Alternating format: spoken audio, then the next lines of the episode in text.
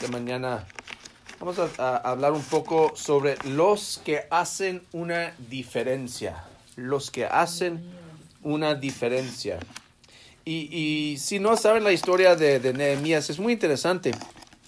Ah, de hecho, sí, pues primeramente el saber la historia de, de Israel, de Judá, en que ah, de hecho habían desobedecido al Señor por muchos años. Ah, primeramente Israel, ah, pues primeramente Israel se dividió en dos, ah, un reino Israel, un otro reino Judá, y, y Isra- Israel, después de un poco de tiempo fue conquistado por desobedecer, desobedecer, desobedecer a Dios en el año 722 antes de Cristo.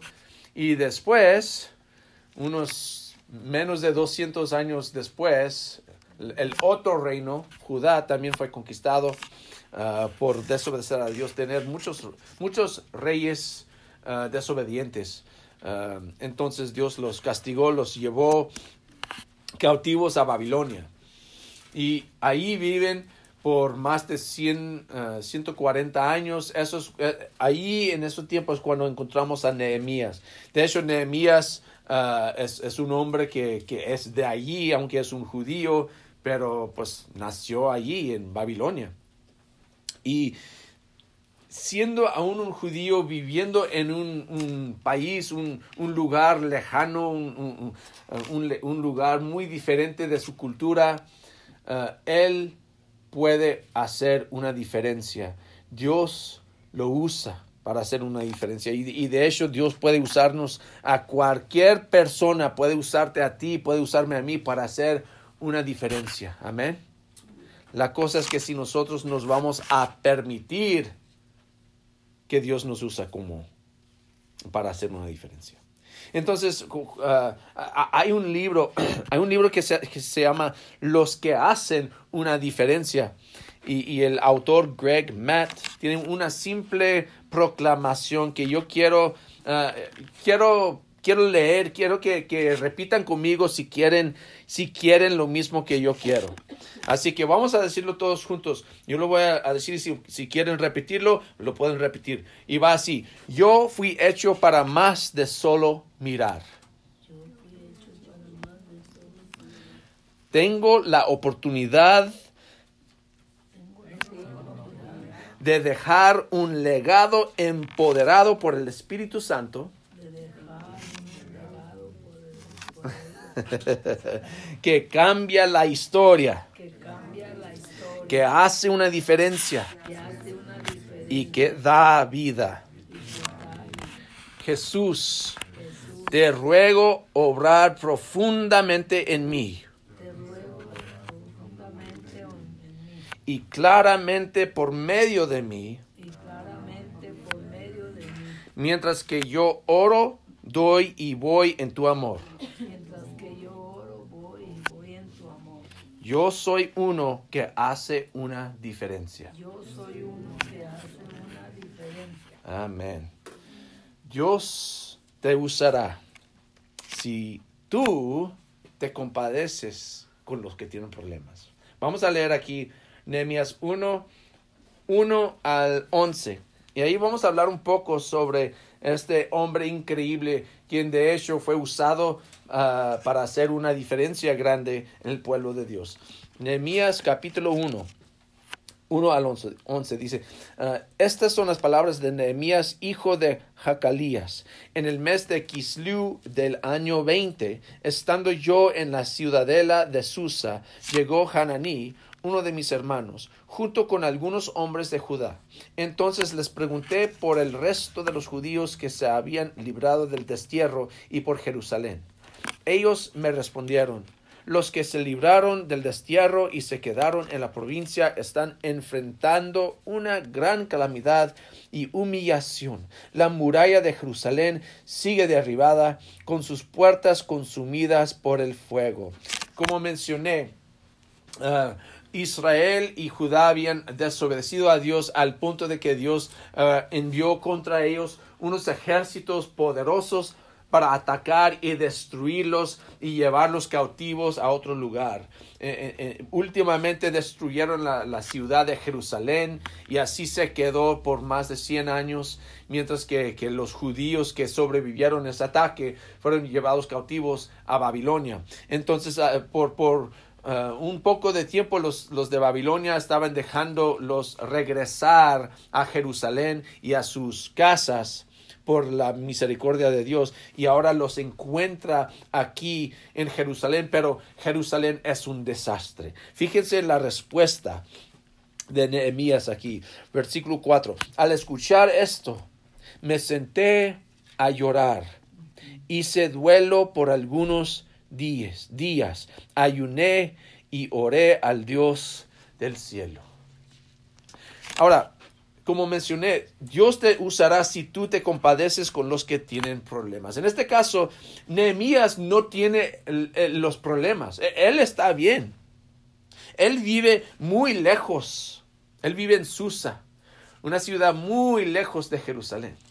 Él es probable, probable, que fue nacido fuera de Israel, no, no, no, no pertenece a Jerusalén, no pertenece a ese lugar, ya es de, de, Babilonia, es de, de, Susa, es de ese lugar. Tiene una posición muy grande. Fíjese en el versículo 11, eh, al final dice, en aquel tiempo yo era copero del rey. Entonces, una buena pregunta es, pues, ¿Qué le importa a Nehemías que algo malo está pasando en Jerusalén? ¿Qué le importa que, los demás están sufriendo? Él está bien cómodo, él está bien. Y la primera cosa que tenemos que entender es que si queremos ser usados para hacer una diferencia por Dios, tenemos que compadecernos de otros. Tenemos que fijarnos en, lo que está pasando en las vidas de otras personas. Y fíjense la reacción fuerte de Nehemías. Dice ahí en versículo 4, primeramente, me senté. Me senté qué? A llorar. En otras palabras, eh, como que le afectó tanto que no dijo, ah, pues qué triste, ah, pues es difícil escuchar eso. Se sentó ahí como que, eh, ¿qué está pasando? Empezó a llorar. Y dice ahí, empezó a llorar. Hice duelo por algunos días, ayuné y oré al Dios del cielo. Le afectó grandemente, gravemente. Fue afectado por haber escuchado eso. Aunque no le afectaba directamente a Nehemías. Se compadeció de ellos. Sentía compasión por ellos. Y eso debe hacernos, causarnos hacer unas preguntas a nosotros mismos. ¿Qué es lo que te hace llorar en nuestra comunidad? Fíjense las estadísticas. Uno en cinco personas en el condado del Paso viven en pobreza. ¿Quién hará una diferencia? Aproximadamente 900 eh, personas en el condado viven sin hogar. ¿quién hará una diferencia? Hay más de 13 mil desempleados en el paso. ¿Quién hará una diferencia? También hay 10 que pasa por ahí, 10, uh, ¿verdad? la calle 10 es la ruta más usada para el tráfico de personas en los Estados Unidos. ¿Quién hará una diferencia? Hay miles de personas aquí que no proclaman ninguna religión, mucho menos la fe en Jesucristo. ¿Quién hará una diferencia? Recuerden lo que apenas dijimos antes. Yo fui hecho para más de solo mirar. Yo soy uno que hace una diferencia. No solo eso, Dios te usa cuando te compadeces con los que tienen problemas, pero también te usa cuando te rindes a Dios en oración. Fíjense lo que hace Nehemías, versículo 5. Le dije, Señor, Dios del cielo, grande y temible, que cumples el pacto y eres fiel con los que te aman y obedecen tus mandamientos. Te suplico que me prestes atención, que fijes tus ojos en este siervo tuyo que día y noche ora en favor de tu pueblo Israel. Confieso que los israelitas, entre los cuales estamos incluidos mi familia y yo, hemos pecado contra ti. Te hemos ofendido y nos hemos corrompido mucho. Hemos desobedecido los mandamientos, preceptos y decretos que tú mismo diste a tu siervo Moisés. Recuerda Recuerda, eh, te suplico, lo que le dijiste a tu siervo Moisés. Si ustedes pecan, yo los dispersaré entre las naciones. Pero si se devuelven a mí y obedecen y ponen en práctica mis mandamientos, aunque hayan sido llevados al lugar más apartado del mundo, los recogeré y los haré volver al lugar donde he decidido habitar. Ellos son tus siervos y tu pueblo al cual redimiste con gran despliegue de fuerza y poder. Fíjense la oración de Nehemías. Primeramente, él reconoce que él no puede hacer nada. Y cuando nosotros, hermanos, cuando nosotros queremos hacer una diferencia, hay que recordar que primeramente yo mismo no puedo hacer nada. Yo tengo que depender de Dios. Y, él sabe también que no es porque Dios no me va a escuchar porque yo soy una persona buena. A veces pensamos así, mira Dios, mira todo lo bueno que yo he hecho, por eso quiero que me hagas esto y el otro. No, Él confiesa que no solo el pueblo de Israel, sino yo también he pecado contra ti. Ahora te suplico, te ruego escucharme. En otras palabras, está dependiendo de la misericordia de Dios. Hermanos, cuando nosotros queremos hacer una diferencia, tenemos que depender de la misericordia de Dios. También tenemos que depender de la gracia de Dios.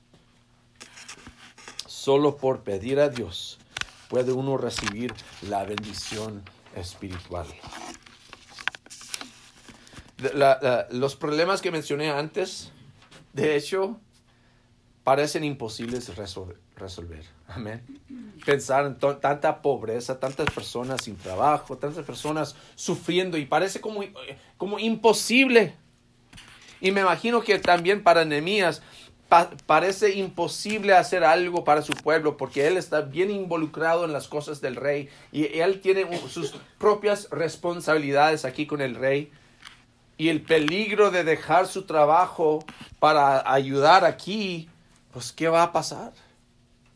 Por eso está pidiendo a Dios, úsame, ayúdame eh, de cualquier manera a hacer esta cosa. Y por eso también es importante para nosotros, hermanos, pedir a Dios por su ayuda. Cuando las cosas parecen imposibles, Dios puede hacer algo. Amén. Amén. tranquilos, calladitos. Dios puede, Dios tiene el poder, pero hay que rogar, hay que pedir a Dios. Entonces hay que rendirnos a Él en oración. Y, últimamente, hermanos, el otro punto que vamos aquí es que cuando uh, Dios te usaría, te usará a ti cuando te sometes para el progreso. Fíjense lo que hace Nehemías.